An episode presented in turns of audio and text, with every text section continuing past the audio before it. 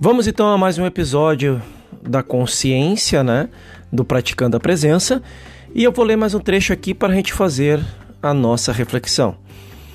Todas as vezes que nos livramos do ódio, da inveja, dos ciúmes, da maldade, do egoísmo, da autoglorificação, do preconceito e da intolerância, abrimos espaço para o Espírito de Deus, o Espírito de, do todo, da luz que tudo rege.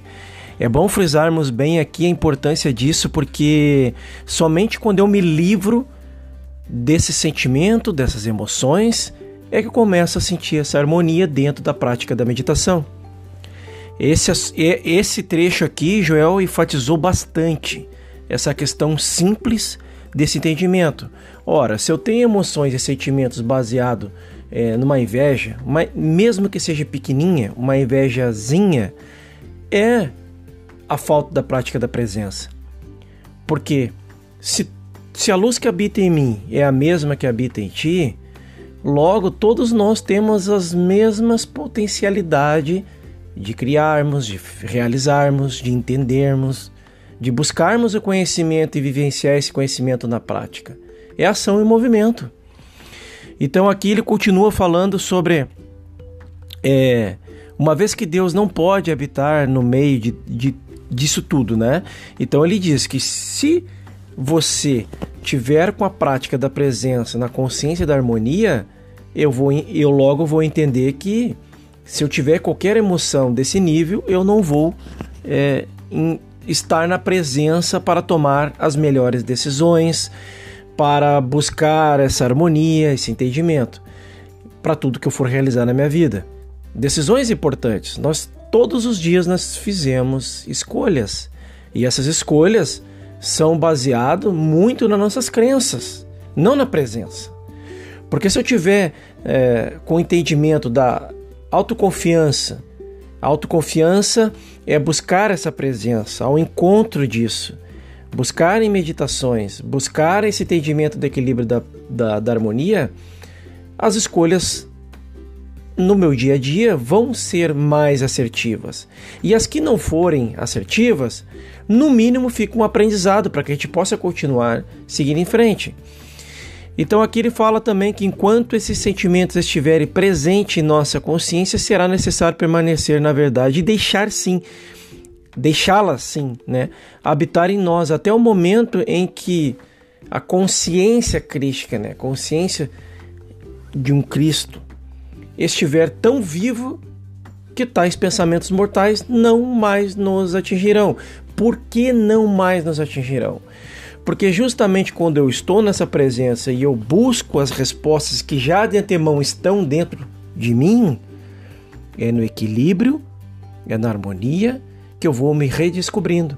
E quando eu vou me redescobrindo, eu começo a fazer escolhas que estão diante de um propósito, de uma missão, de uma meta, de um objetivo de cada um.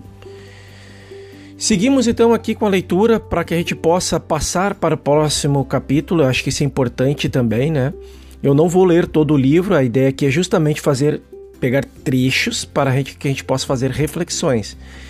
E aí a gente nós podemos aí nos permitir a, a buscar essa literatura e, e, ler não uma, mas duas, três, quatro, cinco vezes para que a gente possa a, é, viver nesse entendimento. Não menos importante, nós tem um trecho aqui que, que fala justamente, né? Algo bem interessante para que a gente possa refletir. Se procurarmos entender a verdade por trás dessas questões, com o passar do tempo teremos todas as respostas disponíveis para uso imediato. Ou seja, aquilo que eu comentei. Se eu busco a presença e eu consigo tomar uma decisão automaticamente, se eu tiver fora daqueles sentimentos, daquelas emoções de raiva, ódio, ressentimento. É, ressentimento, sim, a falta de perdão trava, trava tudo na vida. Aí eu começo a me libertar disso e começo a caminhar com uma harmonia na escolha daquilo que eu me propus fazer no dia. E aí ele segue dizendo que depois de anos contemplando a, a, a Deus ao todo em, suas, em sua caminhada, depois de anos meditando, depois de anos buscando a prática da meditação, ele descreve que não precisamos mais nos preocupar com coisas desse mundo, ou seja, estar no mundo e não ser do mundo. Aqui está claro. Como eu vou estar no mundo e não ser do mundo?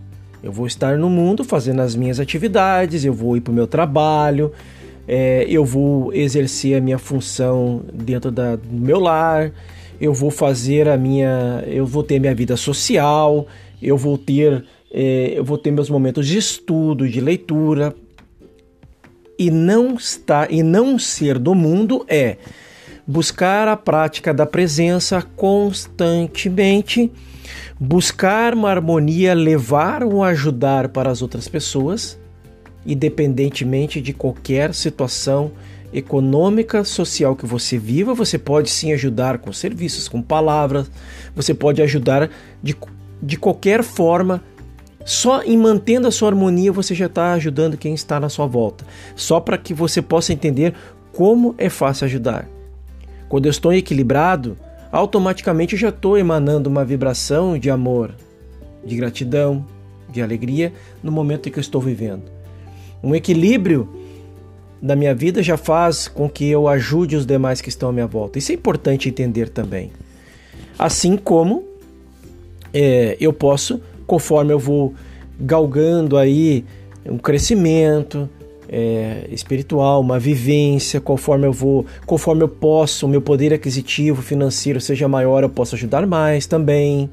Não importa se é mantimentos, não importa se é bens materiais, não importa. Ajudar é ajudar. E aí, não ser do mundo é isso, porque você não espera nada em troca. E aí vem o amor incondicional quebrando todas as barreiras, que foi o que foi nos dito há mais de dois mil anos atrás. Quando Jesus veio nos explicar de uma forma simples, ao qual não foi entendido, mais simples do que aquilo, eu nunca tinha visto. Então, Joel segue com um preceito escrito aqui, é, é, diz, através da prática da, da, sua, da presença do todo nele, ele descreve que quando surge uma questão, a resposta certa é imediatamente revelada, pois a atitude de escutar, atitude de esperar, desenvolvida através da meditação, cria um vácuo entre Deus, rapidamente traz tudo o que seja necessário: sabedoria, poder e a graça. Aqui está é, uma cereja, uma pérola, cereja do bolo, uma pérola, uma pílula dourada se a gente quer assim entender, esse trecho fala exatamente quando a gente está num ponto da harmonia em que os seus pensamentos, as suas preocupações já não fazem mais parte do momento ao qual você se propôs a ficar presente. E aí a resposta vem, aí a intuição vem, aí a decisão, a escolha, uma ideia, uma sugestão é vinda do próprio, do próprio todo. E a graça é estabelecida para que a sua caminhada seja equilibrada, harmônica, para poder seguir em frente. Olha só que magnífico é esse trecho. E aí, para encerrar esse episódio, eu vou ler esse trecho que significa exatamente o encerramento desse primeiro capítulo não propriamente o encerramento do livro, mas do capítulo do livro, mas o encerramento da minha reflexão com relação ao primeiro capítulo aqui, juntamente com vocês, que é é necessária a compreensão dos princípios da vida espiritual, isto é, o conhecimento da letra correta da verdade. O conhecimento da letra correta da verdade está na prática da meditação. Não estar em somente ler a palavra, ler o livro porque eu posso ler esse livro aqui uma, duas, três, quatro, cinco, dez, quinze vezes, e se eu não testar isso na prática na minha vida, não adiantou de nada, ficou só como informação. Aliás, tudo o que a gente for levar a sério na vida baseado em estudo deve ser testado na prática, porque senão fica como fé de fundo emocional. E aí ele segue escrevendo que esse é o alicerce fundamental para que possamos compreender por que e para onde estamos indo e qual o nosso relacionamento com Deus e com o próximo. Porque, gente, entenda uma coisa: isso foi uma das maiores é, fichas que me caíram. Se eu entendo que o todo está dentro de cada um de nós, ele está em tudo, automaticamente o próximo também é ele em presença. Não quer dizer que o próximo não vai tentar nos prejudicar de alguma forma, não vai é, trazer uma situação é, que foge desse paradigma que nós estamos falando aqui, mas ali aparentemente, porque ali está o ego, mas existe é, a, a mesma a centelha que está dentro de mim está dentro daquele próximo. E aí está a prova de nós buscarmos realmente esse relacionamento com o todo para que possamos sim olhar para o próximo não mais com pré-julgamento, não mais com o pensamento é, de acharmos que somos melhores ou inferiores a qualquer pessoa. Quebrar esse paradigma, quebrar esse tabu, esse preconceito com relação à raça, com relação à nacionalidade, cultura, quebrar isso faz com que a vida se torne mais leve. Porque daí tu vai usar todo esse potencial que tu tem dentro de ti, dentro de mim, que eu tenho potencial, e buscar o caminho ao qual a tua missão foi estabelecida aqui. Porque se a tua missão estabelecida aqui for, for ser professor de uma matéria e tu tens alegria e faz aquilo com amor, faz aquilo que não. Tudo aquilo que você faz profissionalmente que não seja um fardo, você está no propósito e ainda gera frutos daquilo. Porque dá para quebrar barreiras, cada um faz um, é, um, é uma peça dessa engrenagem. Mas o que faz a confusão é eu me comparar é, eu estar infeliz onde eu estou e me comparo com o outro, achando que o palco do outro é igual aos meus bastidores, e não é. Então, a comparação faz com que nós, de alguma forma, buscamos o que o sucesso que o outro tem, mas não olhamos para os bastidores do outro. Queremos o sucesso do outro baseado nos bast nossos bastidores. Só que os bastidores do outro é de muita é, força de vontade de seguir em frente, é, de muita certeza do que veio fazer aqui, é de um potencial gigantesco que ele colocou é, a cara tapa muitas vezes para aprender o novo, testar, errar muitas vezes, porque o erro faz parte do aprendizado. E eu entrando nesse jogo, sabendo que vou errar, mas errar com equilíbrio, errar com uma harmonia, tudo fica mais leve. Então, esse é o nosso propósito aqui: buscar a prática da presença para minimizar os erros, mas nunca deixar de agir, para não ficar com um pensamento mágico. Então, eu vou buscar na prática da, da presença, em meditação, algo que seja realmente equilibrado e que eu faça as escolhas e teste na prática, porque senão vai ficar uma luta interna. Vai ficar pensamento mágico, eu vou esperar algo vir de fora.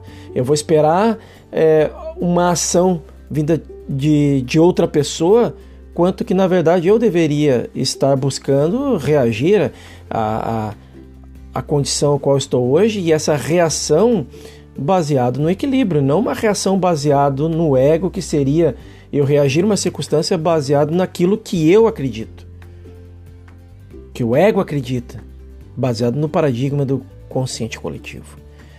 Então, encerramos aqui o primeiro capítulo do Praticando a Presença do livro de Joel Salomão Goldsmith, tradução de Glaucia Maggi. E eu vou para o próximo capítulo fazendo algumas reflexões e convido você a buscar aí a prática da presença e a leitura é, dessa obra para te ajudar no teu dia a dia. Então aqui está muitas, é, vamos dizer assim, está todo um conceito e de uma única técnica, que é se permitir ficar em silêncio, se permitir contemplar ao todo. E aí você pode sim buscar novas respostas. E eu te espero aí no nosso próximo episódio. Até lá!